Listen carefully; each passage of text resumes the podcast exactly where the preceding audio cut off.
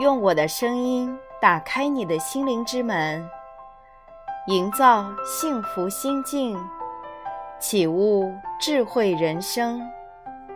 这里是文语心境，我是您的心灵守护者丽文老师。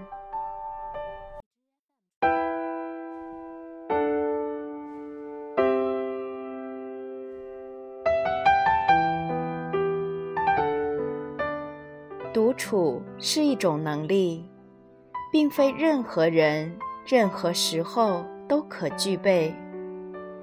具备这种能力，并不意味着不再感到寂寞，而在于安于寂寞，并使之具有生产力。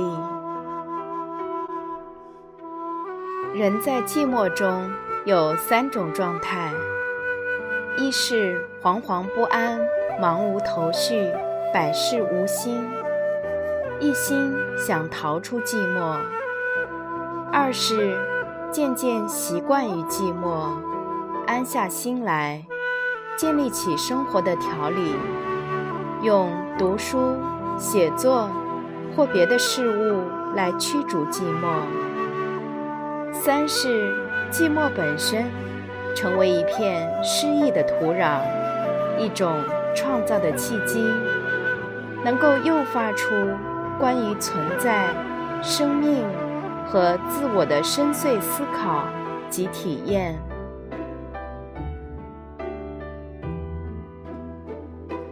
有的人只习惯于和别人共处，和别人说话，自己对自己则无话可说。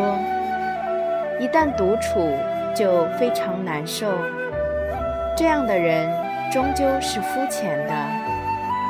人必须要学会倾听自己的心声，自己和自己交流，这样才能逐渐形成一个有深度的内心世界。每个人身上都有两个自我，一个好动，什么都要尝试，什么都想经历。而另一个则洗净，对一切加以审视和消化。这另一个自我，仿佛是他把我派遣到人世间活动，同时又始终关切地把我置身于他的视野之内，随时准备把我召回到他的身边，即使我在世上。遭受最悲惨的灾难和失败，只要识得返回的途径，我就不会全军覆没。他是我的守护神，为我守护着一个永远的家园，使我不至无家可归。在我们每个人身上，除了外在的自我以外，都还有一个内在的精神性的自我。可惜的是，许多人的这个内在自我始终是昏睡着，甚至是发育不良。为了使内在自我能够健康生长，你必须给它以充足的营养。如果你经常读好书，沉思。欣赏艺术，拥有丰富的精神生活，你就一定会感觉到，在你身上确实还有一个更高的自我。这个自我是你的人生路上坚贞不渝的精神密友。人在世上都离不开朋友，但是最忠实的朋友。还是自己，就看你是否善于做自己的朋友了。要能够做自己的朋友，你就必须比那个外在的自己站得更高，看得更远，从而能够从人生的全景出发，给他以提醒、鼓励和指导。记住。回家的路这句话有两层意思。其一，人活在世上，总要到社会上去做事。如果说这是一种走出家门，那么回家便是回到每个人的自我，回到每个人的内心生活。一个人倘若只有外在生活，没有内心生活，他最多只是活得热闹或者忙碌罢了，绝不可能活得充实。其二，如果把人生看作一次旅行，那么只要活着，我们就总是在旅途上。人在旅途。怎能没有乡愁？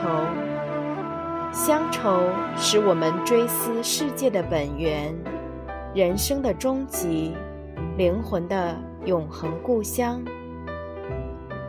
总括起来，记住回家的路，就是记住从社会回到自我的路，记住从世界回到上帝的路。人当然不能不活在社会和世界中，但是时时记起回家的路，便可以保持清醒，不在社会的纷争和世界的喧嚣中沉沦。真正成为自己，可不是一件容易的事。世上有许多人。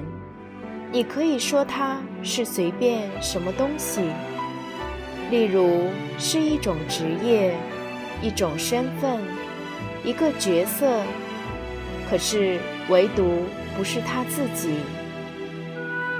如果一个人总是按照别人的意见生活，没有自己的独立思考，总是在为外在的事物忙碌，没有自己的内心生活。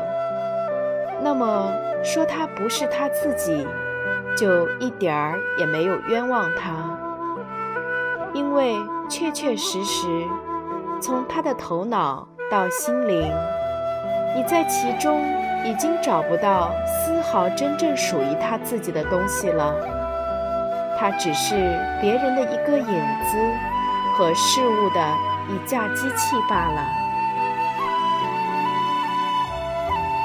做自己的一个冷眼旁观者和批评者，这是一种修养。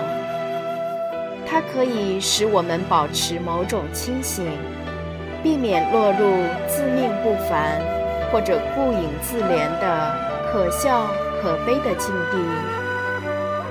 人们常常误认为，那些热心于社交的人是一些慷慨之士。泰戈尔说得好：“他们只是在挥霍，不是在奉献。而挥霍者往往缺乏真正的慷慨。”